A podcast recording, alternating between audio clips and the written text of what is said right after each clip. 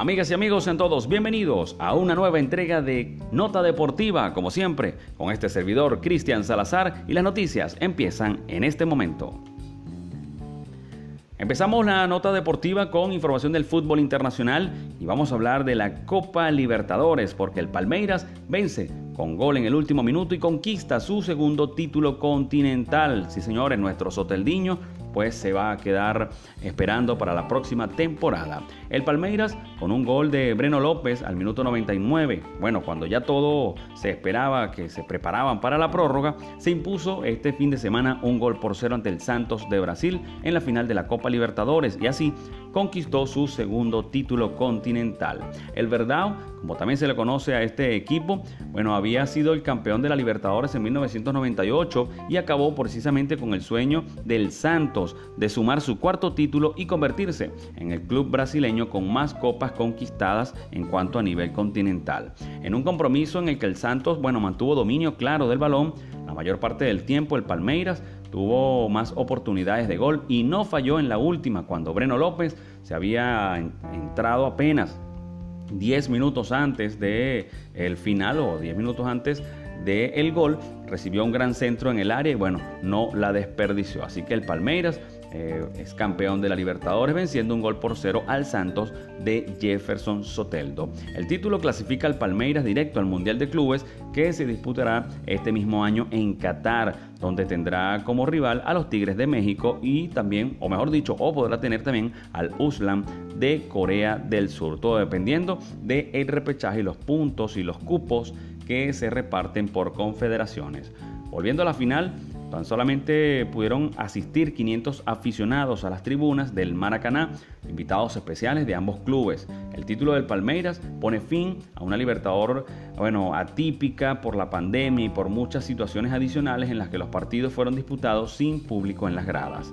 El Santos comenzó presionando desde el primer minuto, especialmente por el lado derecho para que pudiera trabajar allí el lateral Pará, que junto a Mariño se junto al uruguayo Matías Viña, pero tuvo dificultades para atajar. Fue precisamente para que el año pasado disputó algunos partidos de la Libertadores con el campeón Flamengo y así, bueno, hizo eh, que le diera más categoría a estos juegos. El Santos, bueno, claro dominador, casi el 65% del control del balón, gracias a que decidió valorizar los pases y las salidas con el venezolano Jefferson Soteldo por la izquierda y de Mariño por la derecha para que todos pudieran estar eh, atacando. Sin embargo, fueron muy bien marcados y todas esas situaciones de ataque fueron disipadas llegando al área rival. El Palmeiras prefirió jugar a los contragolpes, siempre buscando a Luis Adriano de forma adelantada, dejándolo pues totalmente expuesto. Así que el dominio del Santos no se tradujo en jugadas de peligro por el portero y de esa manera eh, tuvieron que conformarse con el subcampeonato de la Copa Libertadores. Un nuevo campeón para esta Copa Continental de gran nivel, la cual fue observado por más de 190 países en vivo este fin de semana en el momento del juego. Así que bueno, honor al vencedor, el Palmeiras sobre el Santos de nuestro querido Jefferson Soteldo. Continuamos hablando del fútbol internacional, nos quedamos con la primera división de la Liga Iberdrola, la Liga Femenina Española, en primera división donde se encuentra nuestra querida compatriota, nuestra heroína, así hay que decirlo. Eh, se trata, por supuesto, de Deina Castellanos. Deina junto a Ludmila da Silva remontan para el Atlético un juego que parecía perdido. El Atlético de Madrid se impuso este fin de semana 2 por 1 ante el Eibar y se llevó 3 puntos de su primer compromiso de la segunda vuelta en esa división, de la primera del de, eh, fútbol español femenino. Gracias a una remontada que llegó de la mano de la brasileña Ludmila da Silva y de la venezolana Deina Castellanos. El conjunto vasco hizo saltar las alarmas en Alcalá de Henares al adelantarse en el minuto 12 por medio de la surafricana Tembi Catlana. Sin embargo, el temor estaba allí latente y querían que no fuese un segundo tropiezo de forma consecutiva, pero esto se fue disipando cuando Ludmila al minuto 35 marcó y posterior Deina Castellanos al minuto 53. Esto selló el triunfo del Atlético de Madrid.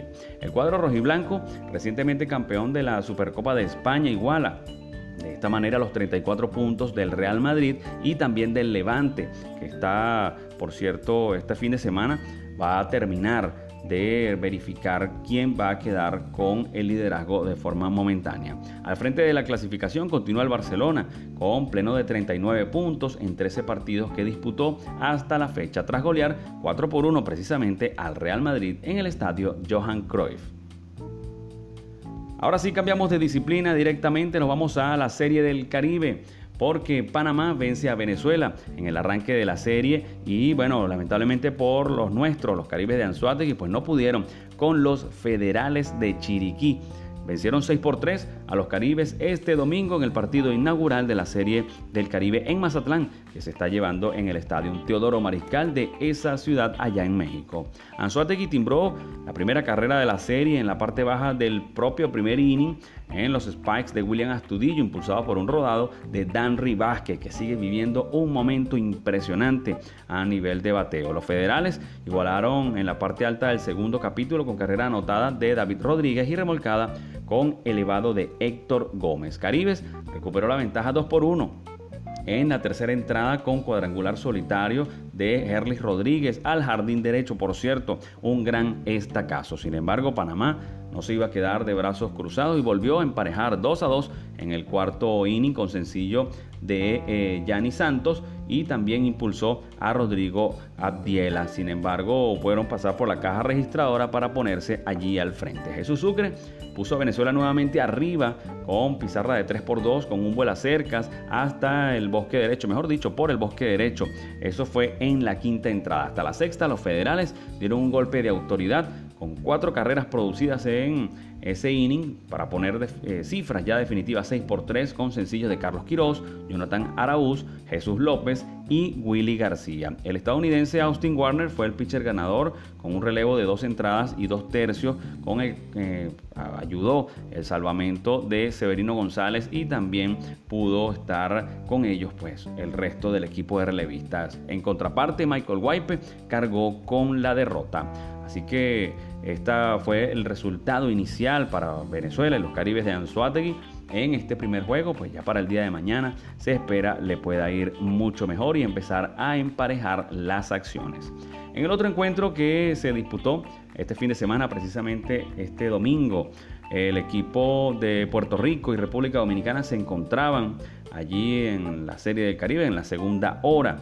Ese juego fue a las 3.30 hora de México, un gran clásico que se estuvo viendo a nivel mundial más de 60 países están chequeando la serie del Caribe. Pero tenemos que empezar hablando del jardinero central dominicano Juan Lagares, quien fue el mejor bateador a la ofensiva por las Águilas Cibaeñas, quienes por supuesto representan a República Dominicana. Tras impulsar todas las carreras de su equipo, esto no es muy común, luego de un cuadrangular por el lado izquierdo del campo con dos compañeros en base y un sencillo productor de otras dos rayitas más, al final la República Dominicana se llevó el triunfo cinco carreras por uno.